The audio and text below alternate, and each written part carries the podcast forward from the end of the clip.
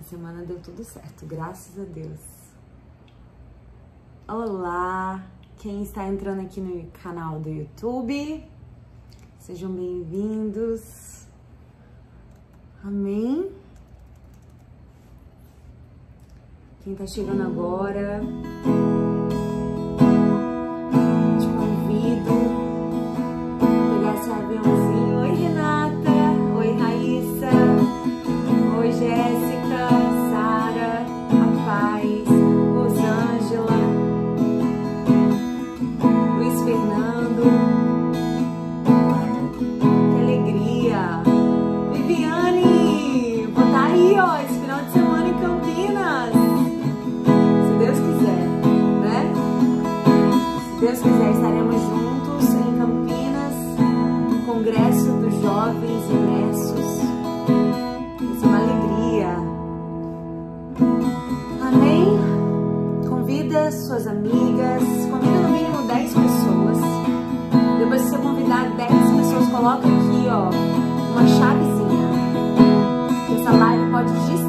vida de uma mulher hoje.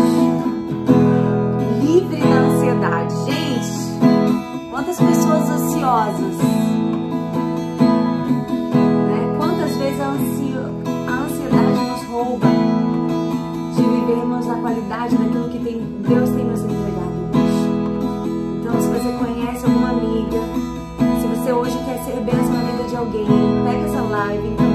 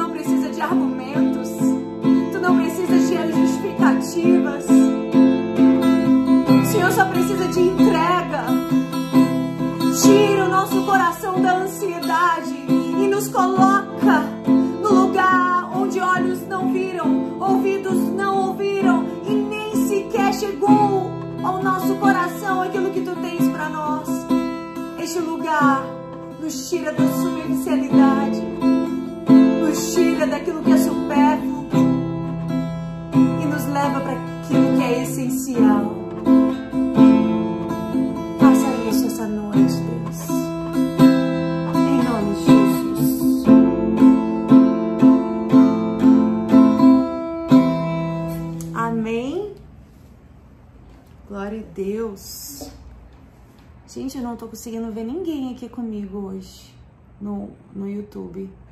Não sei se tá aparecendo para alguém. Bem, e vou deixar o QR Code aqui das minhas redes sociais aqui no YouTube. Tem alguém aqui, gente? Porque eu não tô conseguindo ver comentário. Bem, eu creio que sim.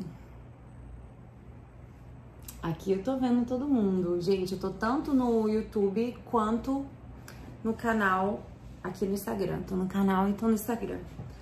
E a minha oração é que o Espírito Santo venha falar poderosamente aos nossos corações hoje. Essa palavra livre da ansiedade, eu tenho certeza que vai ser um destravar na vida de muitas pessoas. É, às vezes a nossa vida tá uma esterilidade, sabe? Quando parece que nada tá fluindo, parece que nada tá acontecendo, parece que nada sai do lugar, assim. Você entra um ano, entra um mês, sai do mês e parece que nada mudou na sua vida.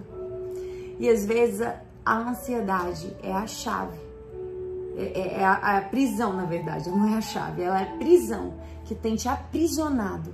e tem te impedido de viver um novo romper na presença do Senhor, de viver o novo, a novidade de vida que há diariamente liberada por Deus para você.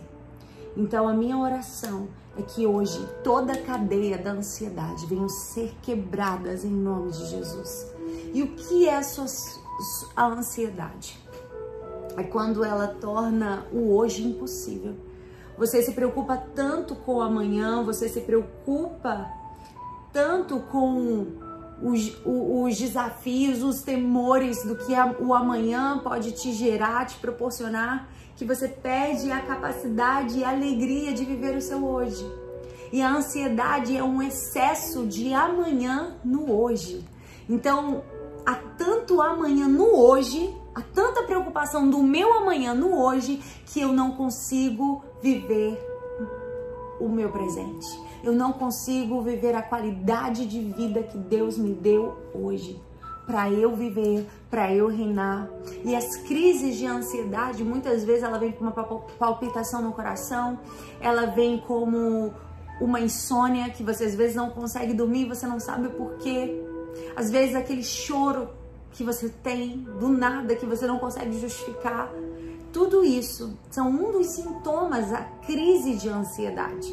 Quando você está preocupada demais com algo que você não tem como controlar.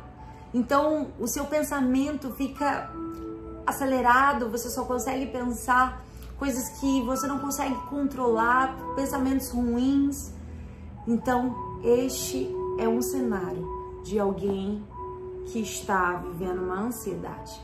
E a ansiedade, onde está a origem da ansiedade? Ela começa lá no início da Bíblia, Adão e Eva.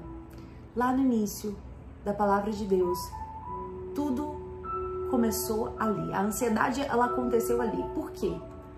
A primeira sensação que Adão e Eva eles tiveram assim que eles morderam aquela fruta foi qual? A ansiedade. A primeira sensação que Adão e Eva tiveram quando eles comeram do fruto proibido foi a ansiedade. Porque eles estavam no jardim, eles estavam no Éden, eles estavam no paraíso.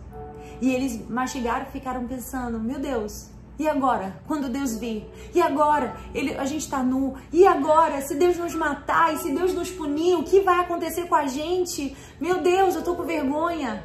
Eles pararam de viver e foram se esconder. Eles pararam de desfrutar o jardim. Você tá entendendo? Eles pararam de desfrutar o presente que Deus deu a eles para poder se esconder em virtude de um medo que eles não sabiam como Deus ia reagir, preocupados desde então já com o amanhã, preocupados desde então com o futuro, preocupados com as consequências, com o destino, com como vai ser. Ali foi inaugurada a ansiedade. Então a ansiedade, ela é fruto do pecado. Então, muitas vezes você pode morar numa mansão, você pode morar numa cidade linda como no Rio de Janeiro, que eu tenho alegria de morar aqui. Você pode morar, ter ótimos amigos, mas se você não deixar a ansiedade, se você deixar a ansiedade tomar conta de você, você não vai conseguir usufruir daquilo que Deus, Deus tem te dado. Você não vai conseguir usufruir da casa que Deus te deu, você não vai conseguir usufruir da cidade que Deus te deu, você não vai conseguir usufruir dos amigos que Deus te deu por causa da ansiedade. A ansiedade, ela tira de você a sensação de desfrutar aquilo que você tem. E aí você não consegue desfrutar. Adão e Eva não conseguiam desfrutar do jardim, porque eles estavam preocupados. E agora? A gente vai morrer, meu Deus, e agora? O que vai ser da gente?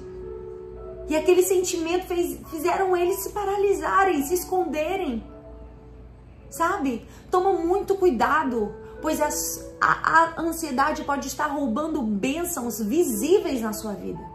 Pode estar roubando a bênção de você viver um tempo de qualidade com seu marido, um tempo de qualidade com seus filhos. A ansiedade pode estar tirando, roubando a tua essência e aquilo que você foi chamado para viver, a qualidade de vida, a abundância de vida que Deus ele tem para nós.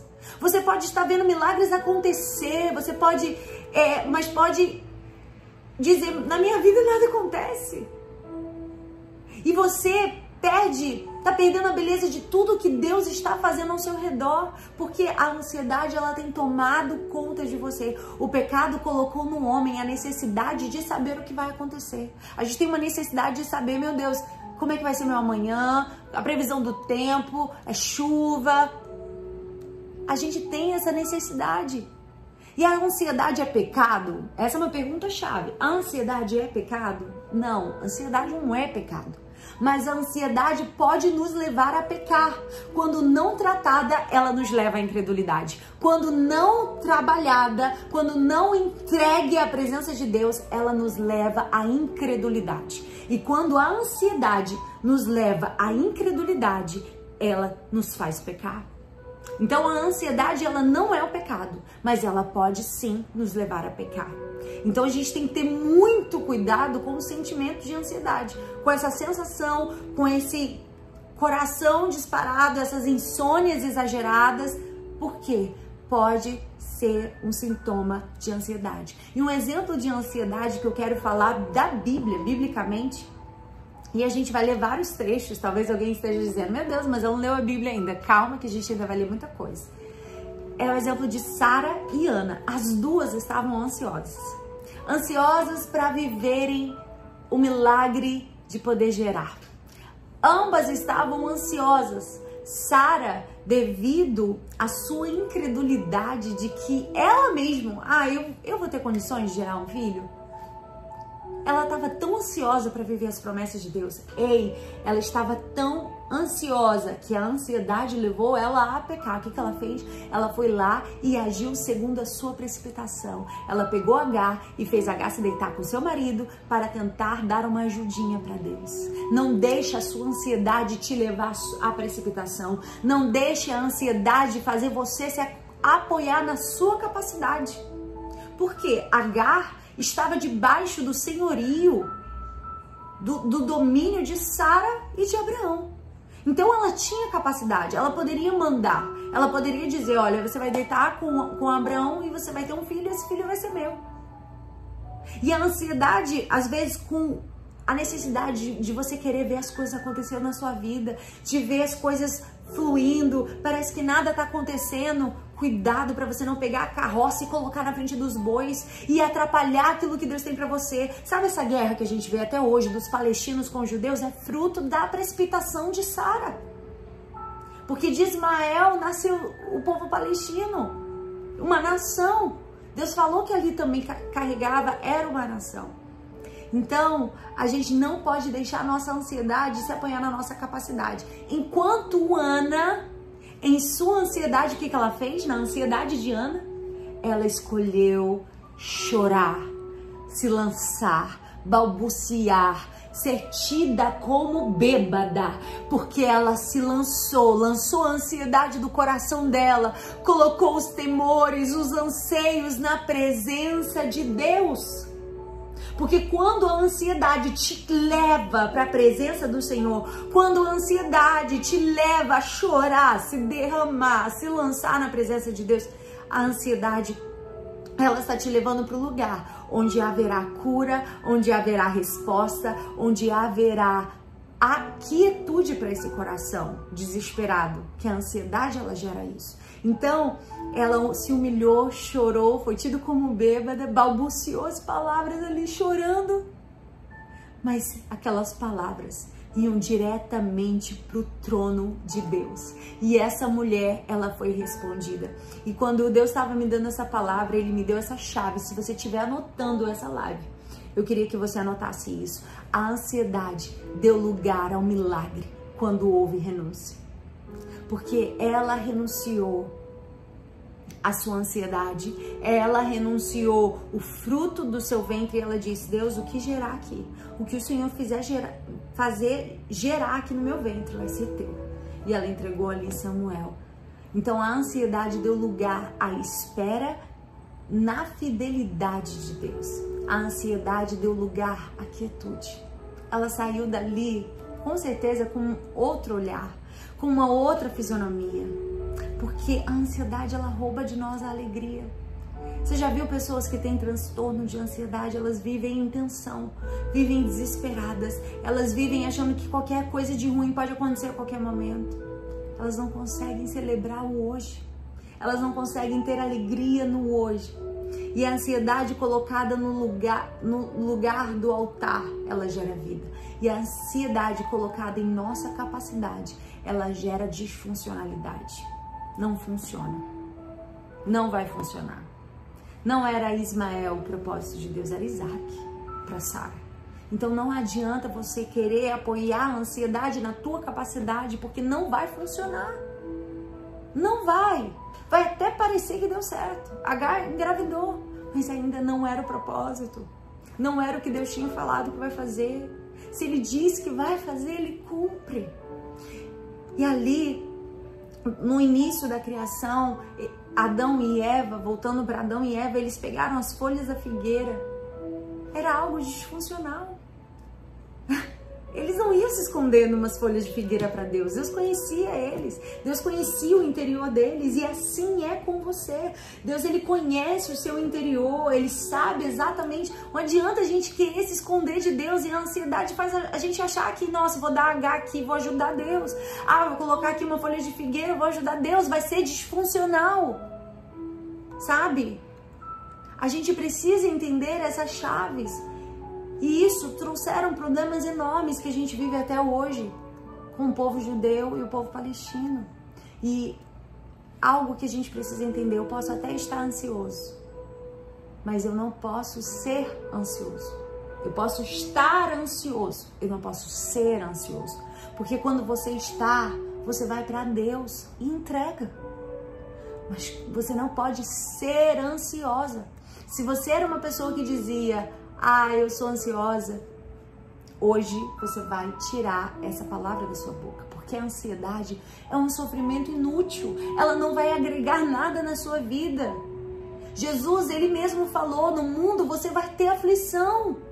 No mundo você vai ter dificuldades, você vai ter desafios, você vai ter pessoas que não vão gostar de você, você vai ter pessoas que vão falar mal de você, você vai ter pessoas que não vão acreditar naquilo que você carrega, você vai ter pessoas que não vão entender o teu chamado, não vão entender a tua história, vai ter.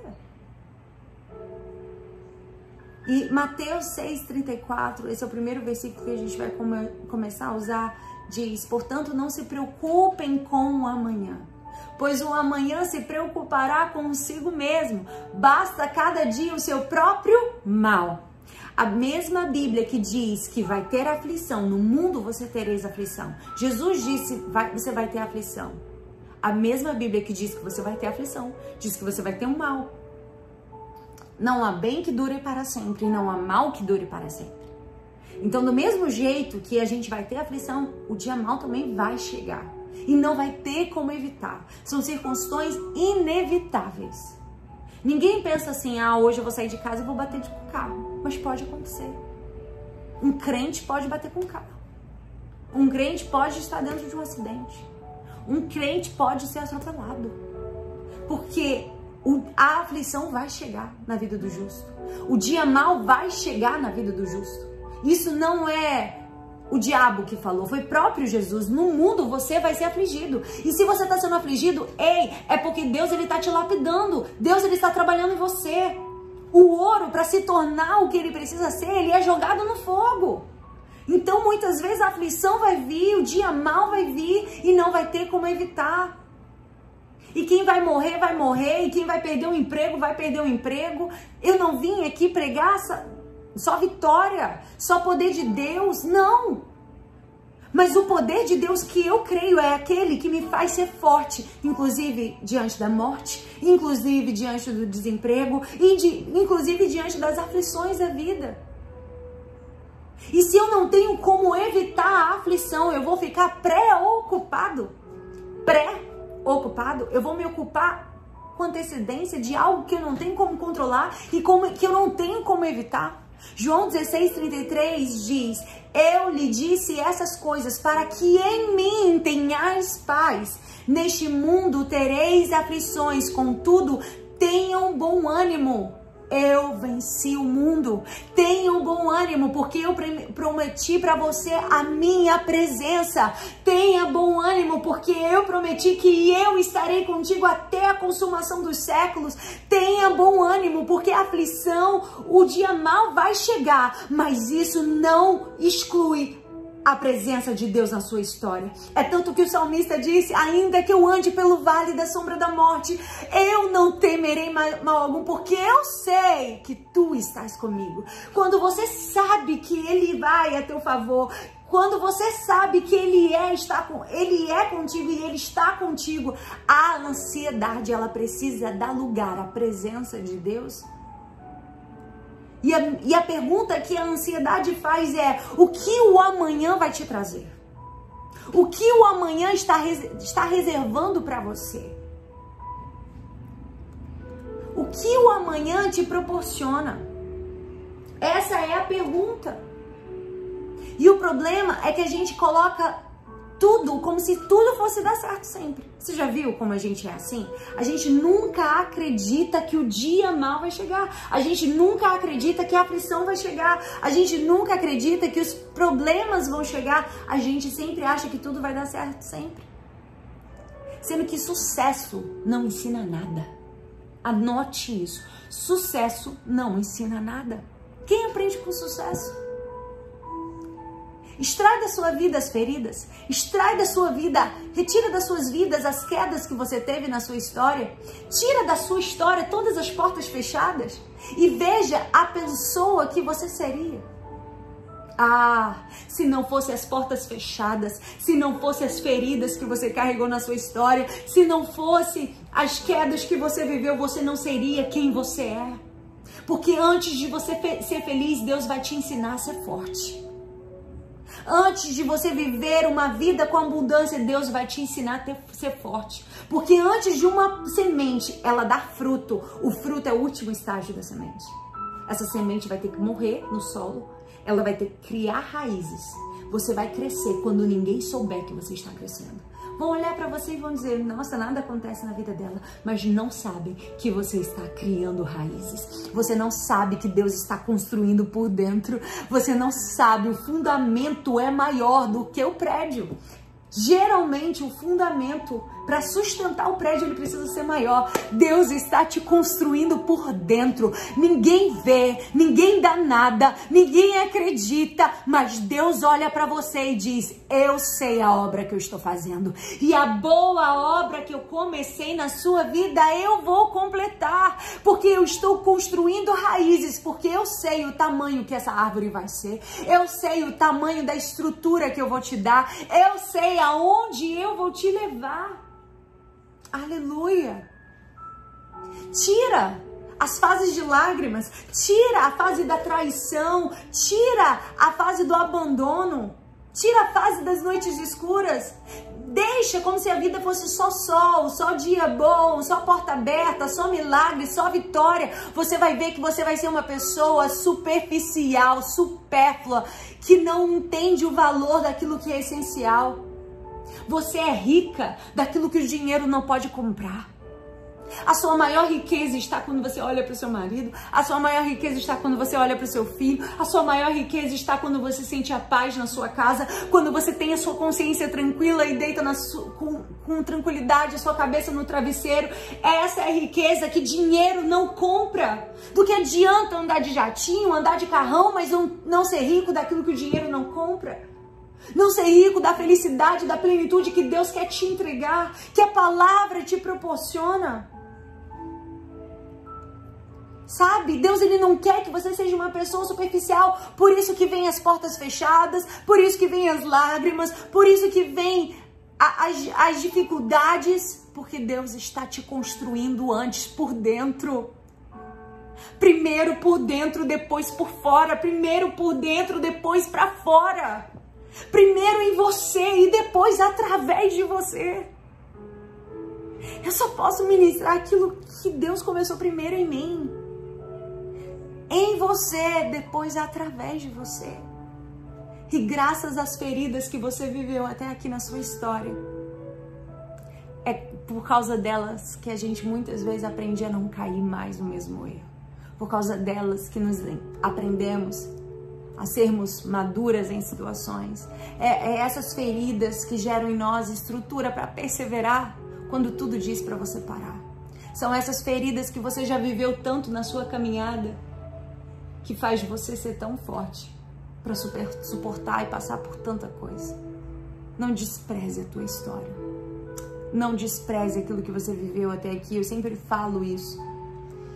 E a oração do Pai Nosso, ela também nos ensina sobre a ansiedade. Ela fala assim: é, abençoa o pão nosso de cada dia ela nos ensina a nos contentarmos com o pão de cada dia, porque o pão de ontem está duro e o pão de amanhã ainda está cru. Eu vou celebrar o pão que eu tenho hoje, eu vou celebrar a bênção que eu tenho hoje, eu vou celebrar o presente que a vida me deu e é hoje, é agora. Eu não vou deixar que a ansiedade me roube da capacidade de viver o presente. Graças eu te dou pelo pão de cada dia, porque o pão de amanhã já tá duro.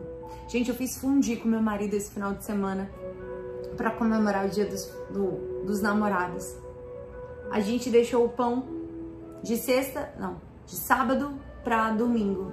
O pão ficou duro do dia pro outro porque o pão de ontem fica duro e o pão de amanhã está cru. Então precisamos aprender a celebrar o pão que temos hoje, a bênção que temos hoje, o milagre da vida que Deus te entregou hoje. Aleluia!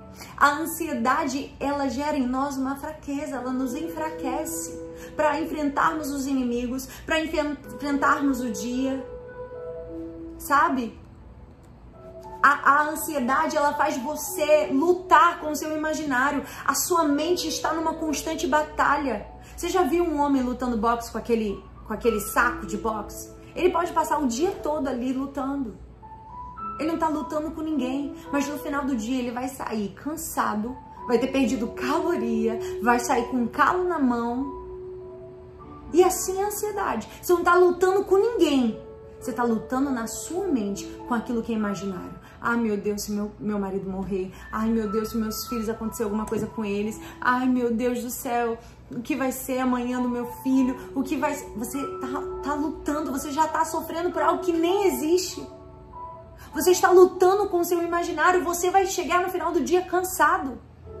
Quando você luta com o seu imaginário, é como se você estivesse lutando com o inimigo mesmo. Você fica cansado igual. Parece que você saiu de uma batalha, parece que você saiu exausto. Sabe? E a fé é um movimento diferente. Ela não é em direção ao inimigo. A fé, ela vai te leva em direção a Deus e ela te fortalece. Enquanto a ansiedade te faz brigar com seu inimigo imaginário e te enfraquece, a fé te faz ir para Deus e te fortalece. Porque sem fé é impossível agradar a Deus. E a Bíblia diz: a alegria do Senhor é a nossa força. Então, se sem fé é impossível agradar a Deus, eu só posso agradar a Deus com fé. E quando eu tenho fé, eu alegro o coração dele. E quando eu alegro o coração dele, ele me fortalece. Eu amo, eu amo essa sequência. Eu amo essa esse encaixe que a palavra de Deus ela traz. Então a sua alegria, a sua fortaleza, a sua força está em gerar fé. Então, quando você alegra o coração de Deus, você se fortalece. Então, é impossível não sentir a ansiedade. Não tem como. Ah, Jameson não tem ansiedade nenhuma. Não. Eu vou dizer isso? Não, eu tenho ansiedade. Mas eu não sou ansiosa. Eu posso estar ansiosa, mas eu não posso ser ansiosa. Mas eu a ansiedade ela vem e eu posso escolher se ela vai me formar ou se ela vai me deformar. A fé me forma e a ansiedade deforma. Então, quando a ansiedade vem e eu coloco fé nessa ansiedade e eu vou para a presença de Deus e apresento para Ele aquilo que está gerando angústia no meu coração, essa fé vai me formar, essa fé vai me fortalecer, essa fé vai me enriquecer, essa fé vai me edificar, mas a ansiedade ela deforma. Ou seja, a dor faz você ser uma pessoa forte, ou a dor vai fazer você ser uma pessoa fraca.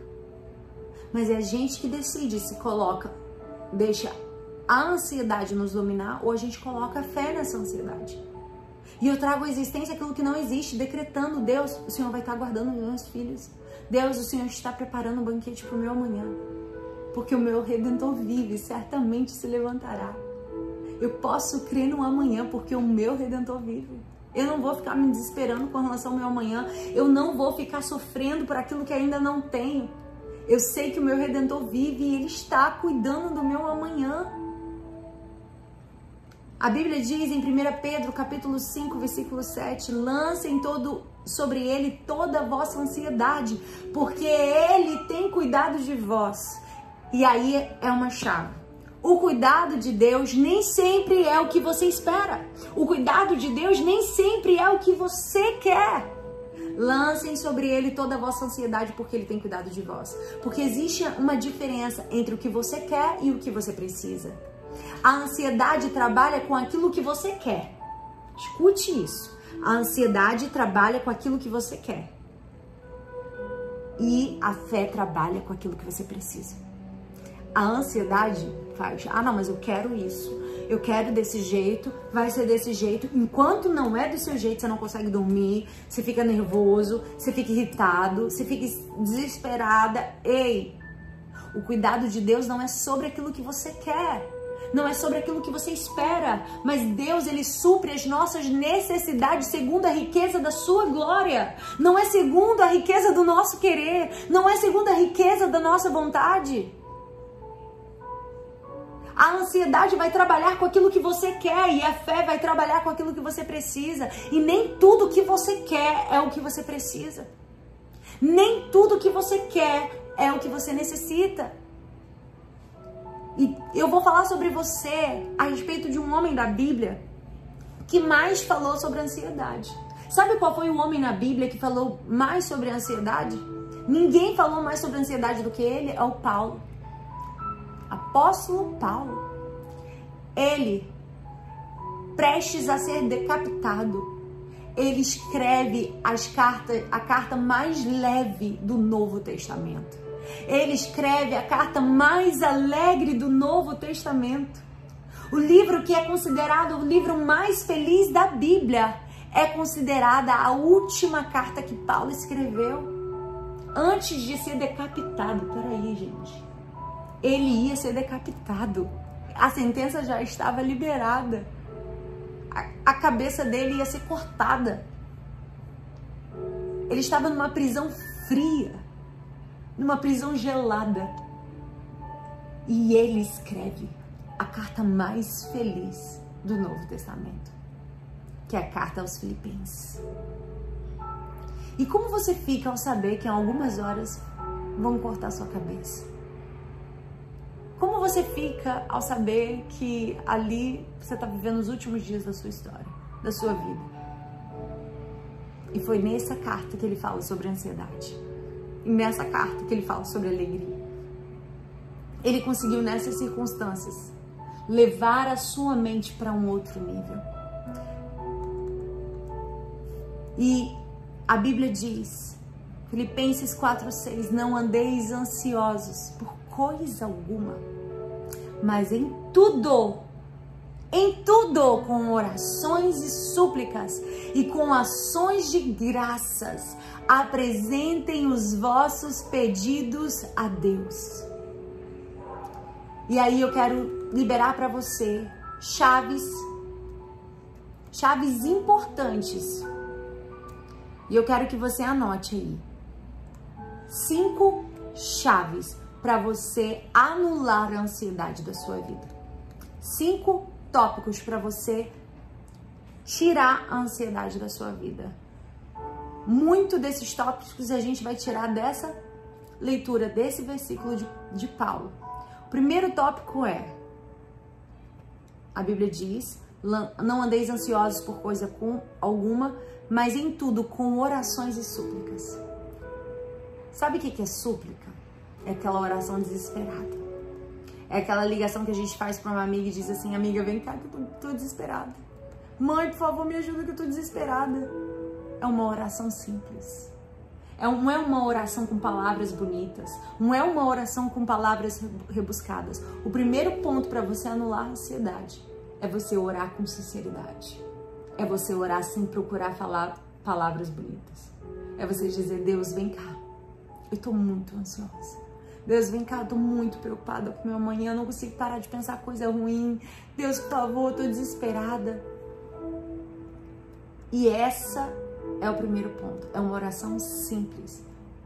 Sabe, quando você coloca toda aquela carga emocional, quando você coloca toda aquela carga de desequilíbrio que você está vivendo, que você está sentindo, e você fala do, do seu jeito, da sua maneira, você entrega para Ele uma oração simples. Quantas vezes eu, eu já sentada no chão do, da minha sala, no chão do meu quarto, eu falo: Deus, por favor, me ajuda. Deus me ajuda. Às vezes é tão simples, mas ora de coração, para na presença dele.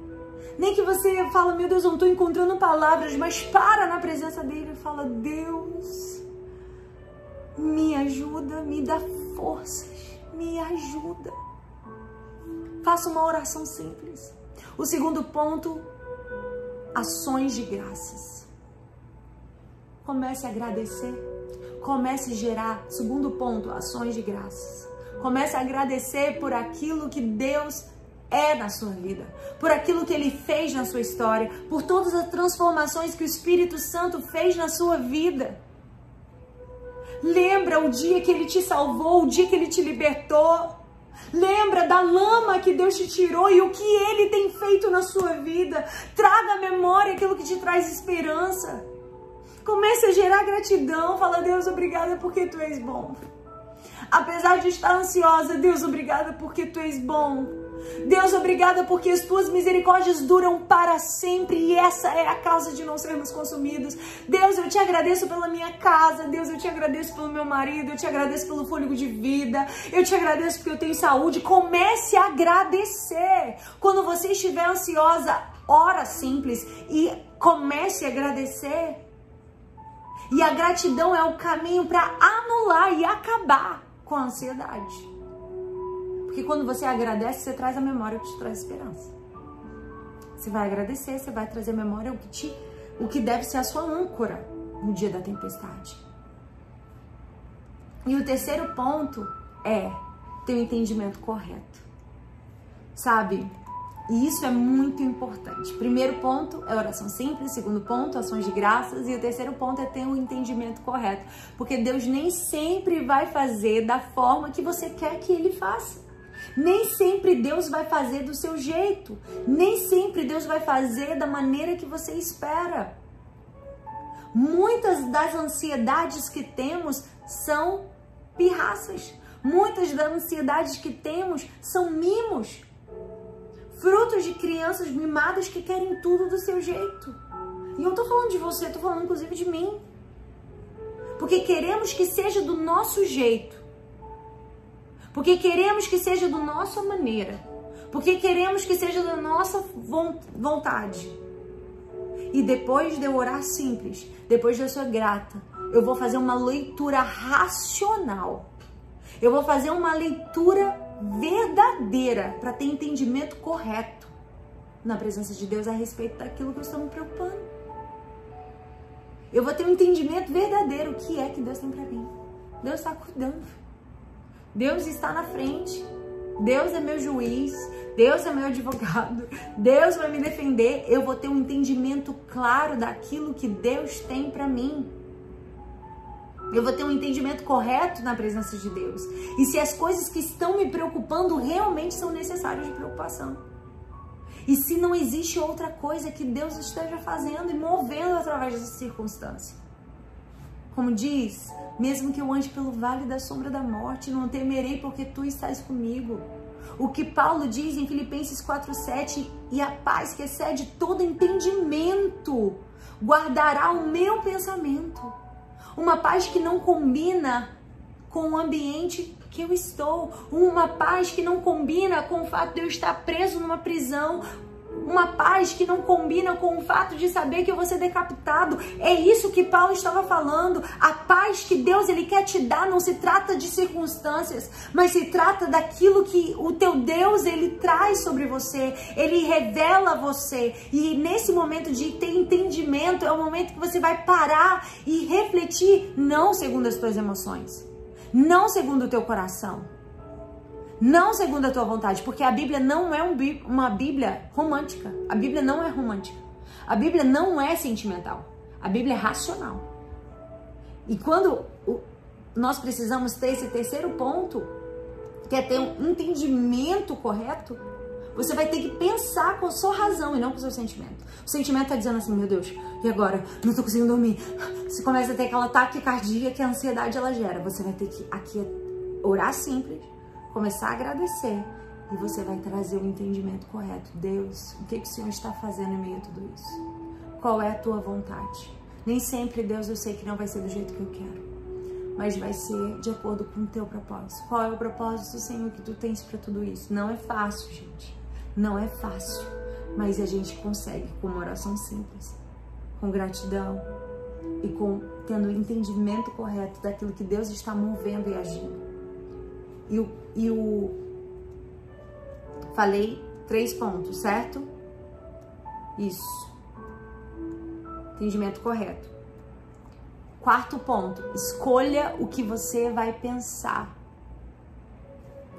A Bíblia diz lá em Lamentações, capítulo 3, versículo 21, eu quero trazer à memória aquilo que me traz esperança.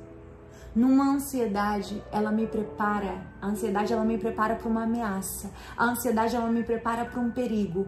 A ansiedade sempre vai dizer para você que o problema atual é, é o maior da sua vida.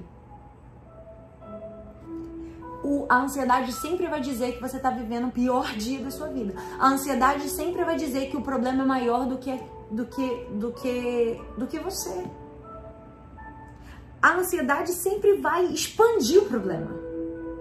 Vai aumentar a sua visão desse problema. E aí, exatamente nesse momento que você precisa escolher o que você vai pensar. Primeiro, oração simples, gratidão, entendimento correto e escolher o que pensar.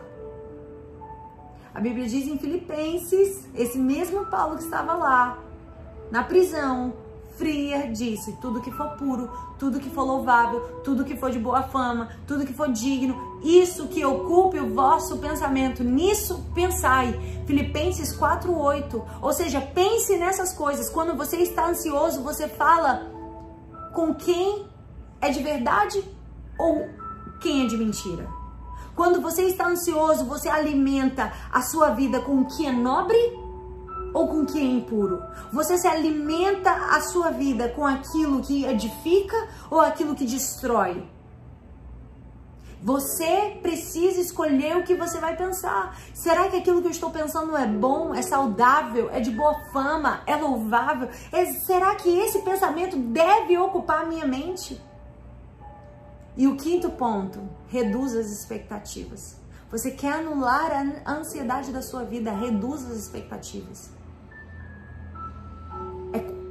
quando a gente tem a capacidade de esperar menos do futuro. É saber que tudo está no controle de Deus. Eclesiastes, capítulo 1, versículo 2. Salomão escreveu, um cara que teve tudo que você podia imaginar. Ele teve foi o homem mais rico da história do mundo. Então, nos tempos de hoje, ele teria tudo que você pudesse imaginar: um jatinho, um carrão, vários imóveis, muita coisa, muita riqueza. E sabe como ele diz? Que grande inutilidade, diz o mestre. Que grande inutilidade. Nada faz sentido.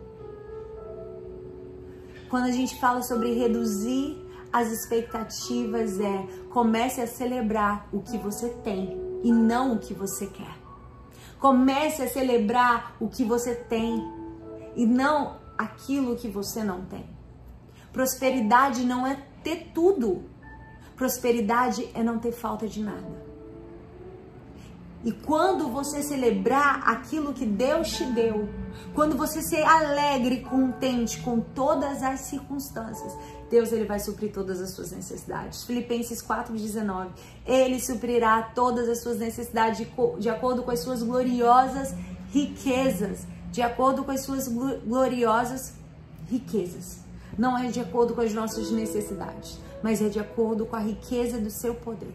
Então esse é o caminho para você anular a ansiedade. E a gratidão, ela sufoca a ansiedade. Então, são esses cinco pontos. Uma oração simples, gratidão, ações de graças, ter o entendimento correto, escolher o que pensar e reduzir as expectativas do futuro. Se você abraçar esses cinco pontos, você vai estar amparada biblicamente a ansiedade e não deixar a ansiedade te dominar, dominar o seu coração. Eu não sei se vocês sabem, mas no Brasil nós temos a maior taxa de transtorno de ansiedade do mundo, segundo a OMS, a Organização Mundial de Saúde. O Brasil é o país mais depressivo da América Latina. Essas notícias, elas nos chocam porque e nos fazem pensar porque essas por que essas notícias nos causam tanto espanto? porque o Brasil é também o maior país cristão do mundo.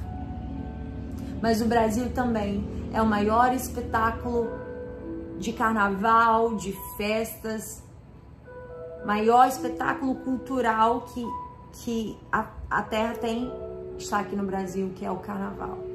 Ou seja, um povo que é extravagante, um povo que é extrovertido, um povo que é alegre, um povo que é cristão, religioso, é o país mais ansioso.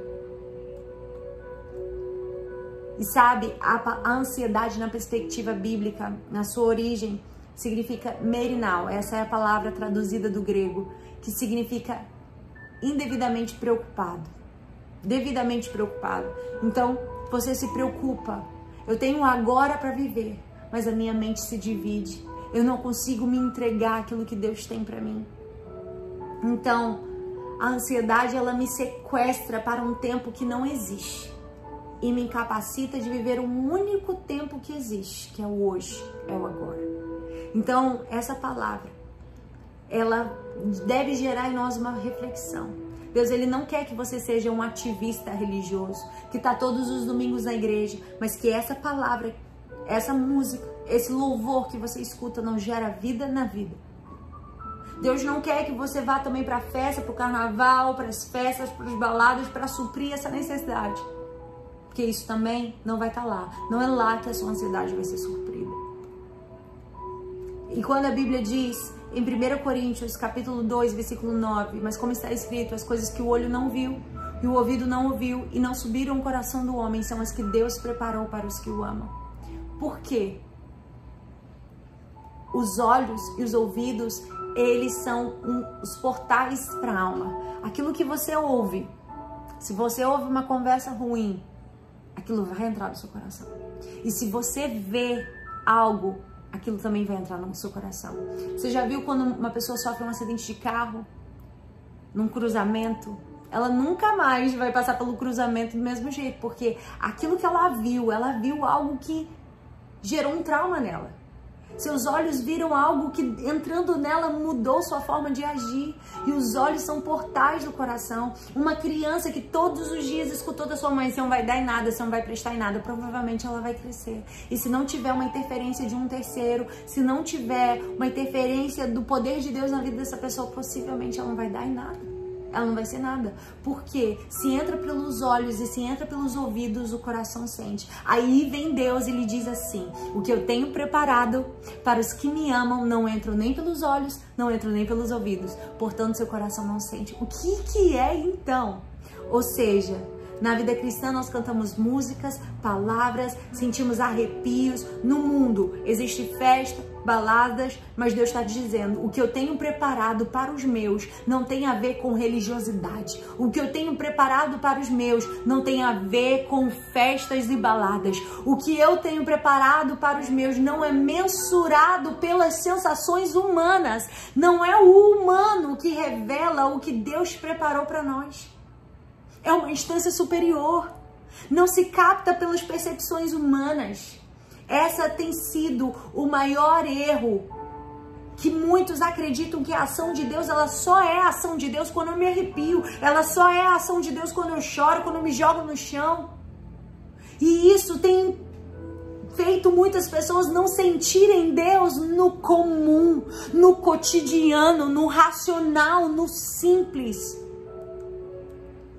de forma tão simples, Deus quer se manifestar no seu dia a dia, que não vai poder ser mensurado pelas percepções humanas. Ele está dizendo: você que é refém das suas emoções, você que só acredita que Deus está agindo porque se arrepiou, você que acredita que Deus está agindo porque os gritos são cada vez mais altos, porque os aleluias e glórias são mais altos, você é um grande candidato a ser frustrado por Deus em Deus.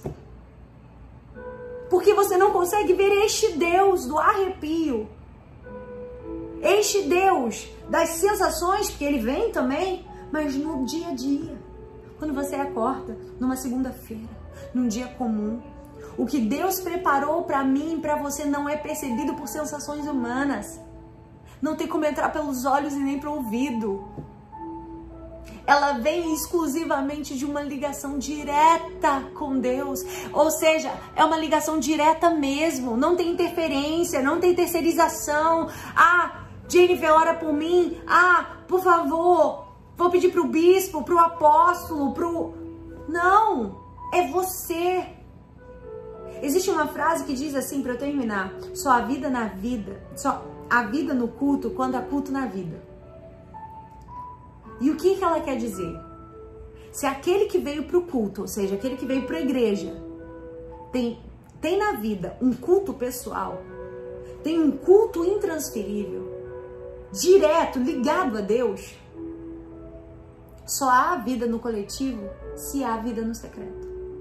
O seu público, o seu altar vai transbordar aquilo que você vive no secreto. E a gente vive numa geração que perdeu o poder, o poder sobre o secreto. Hoje, tudo que a gente quer é ser curtido, ser comentado, ser visto, ser visualizado. Uma geração que perdeu o prazer. Se eu ajudo alguém, eu tô lá anunciando que eu ajudei. Se eu faço meu devocional, eu estou anunciando que eu fiz. Até de uns dias pra cá, gente, eu tenho feito meu devocional, mas não tenho postado. Não sei, às vezes é preciso você ter esse tempo seu. É, é preciso, às vezes, você ter esse tempo secreto. Eu sei que quando o meu objetivo aqui é inspirar outras pessoas, é levar outras mulheres para esse lugar, é mostrar que é possível. Mas secreto é um lugar secreto. Eu faço isso com este intuito, com esta intenção. Mas há dias que você quer viver só você e Deus. É só você e Ele. É só você e as suas lágrimas. É só você e o seu, seu plannerzinho que você coloca para ele ali que o que você tá vivendo, você tá sentindo. Essa geração perdeu o poder sobre o secreto. Ninguém quer fazer mais nada que não seja visto. Sabe? E o maior país cristão do planeta é o pa maior país adoecido na alma. É o mais ansioso do planeta. A vida do homem só pode ser vida que vale a pena ser vivida quando ela se aproxima do seu Criador. Aquele cujo amor nos encaminha para o essencial. E é exatamente aqui que eu quero fechar essa palavra. Quando, para que serve o amor de Deus? Qual é o propósito de Deus? Do amor de Deus na sua vida. O propósito dessa garrafinha aqui, ó, encher de água e eu vou beber. Para que serve o amor de Deus? Sabe para que serve o amor de Deus? É para que este amor nos leve de volta para aquilo que é essencial e nos tire daquilo que é supérfluo.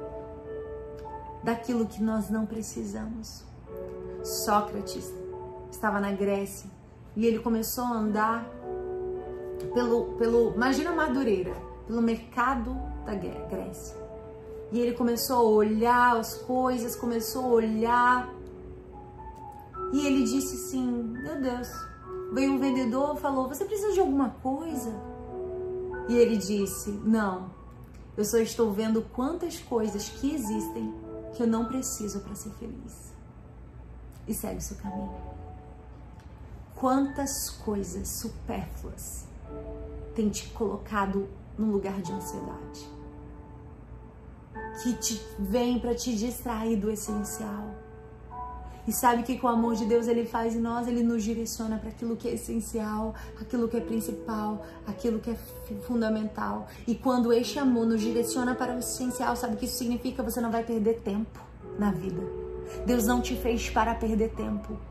Ou seja, não é o ativismo religioso não é as festas do mundo, é o equilíbrio. O amor de Deus me leva para o equilíbrio. O amor de Deus me leva para o essencial. O amor de Deus me faz entender que o primeiro alvo desse amor sou eu mesmo. E esse amor produz em mim amor próprio. E esse amor próprio não permite que a ansiedade gere em mim engano. Que a ansiedade gere em mim aquilo que não é a verdade daquilo que o Senhor tem para mim. A verdade que traz paz, que traz alegria. O amor de Deus, ela nos mantém no, no essencial. E o que, que é o essencial? Busca primeiro o reino. Busca o Deus do quarto. Busca o Deus do secreto. É lá que você pede maturidade para crescer. É lá que você aprende não depender da felicidade através de A, B ou C é lá que você pede para Deus para você não se iludir com a felicidade que você vê fora da igreja, no mundo, no secularismo, no relativismo. O amor de Deus nos equilibra. Ele, é, o amor de Deus me livra da religião, da religiosidade, mas me livra também da escravidão da liberdade. O amor de Deus me livra da hipocrisia religiosa, mas me livra também da promiscuidade disfarçada de maturidade. Ah, tô no mundo, tô na balada. É uma maturidade disfarçada de promiscuidade. Então, é o amor de Deus que me mantém essencial, que me mantém equilibrado, que para de valorizar apenas, apenas o que os olhos veem e que os ouvidos ouvem. Que a luz da palavra de Deus acesse o que é supérfluo hoje na sua vida e que esse supérfluo não tenha mais força para te roubar daquilo que é essencial. Pare de se preocupar com o que não é essencial. E o que nos mantém saudáveis? É o amor da sua namorada? É o seu trabalho? É aquilo que você. Não. O que nos mantém saudáveis é o amor de Deus. Eu encontro vida não é no Deus da igreja, mas no Deus do quarto no Deus que se revela no secreto, num Deus que se revela no meu dia a dia. É o amor de Deus que me faz ter raízes para suportar as ventanias e as dificuldades. É o amor de Deus. Você não vai depender de dependência emocional de ninguém, você não vai depender de A, B ou C.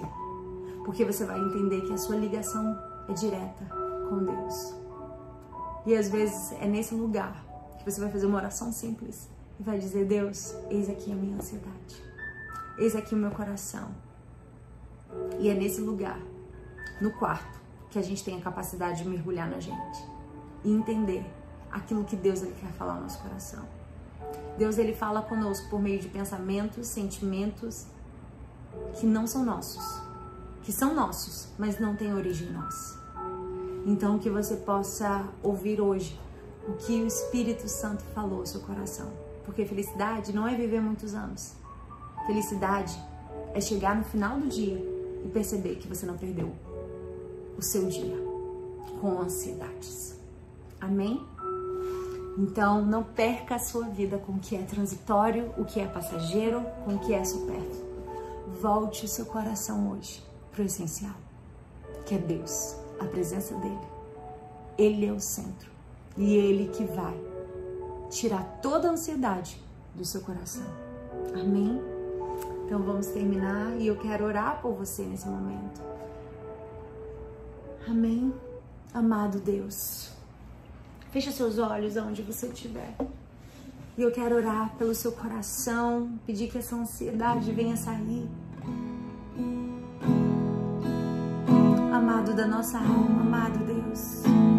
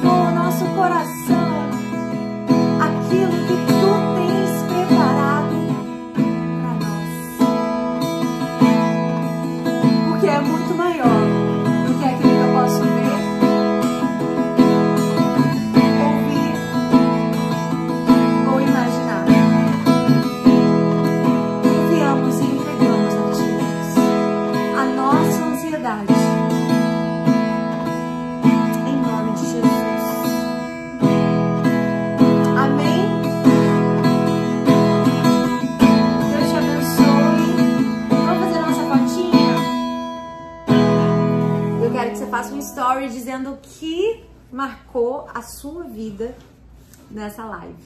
Amém? Pronta pra, pra foto, tá, gente?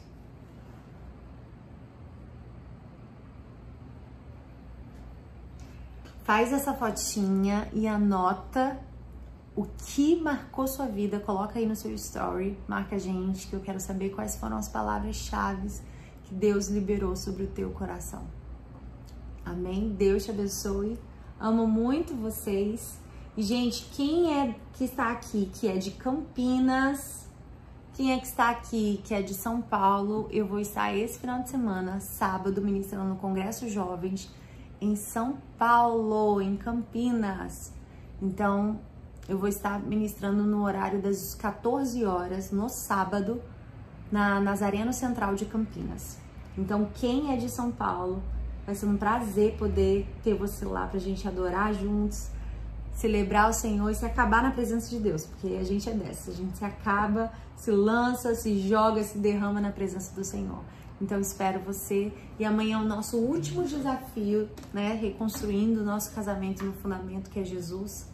E quando chegar quarta-feira nós vamos fazer o nosso encontro pelo Zoom e fazer o grande fechamento desse desafio. Eu tenho certeza que vai ser lindo o que Deus vai ministrar aos nossos corações, tá bom? Para as mulheres casadas que estão aí. Beijo, amo vocês e até a próxima segunda, se Deus quiser. Beijo! Beijo, gente!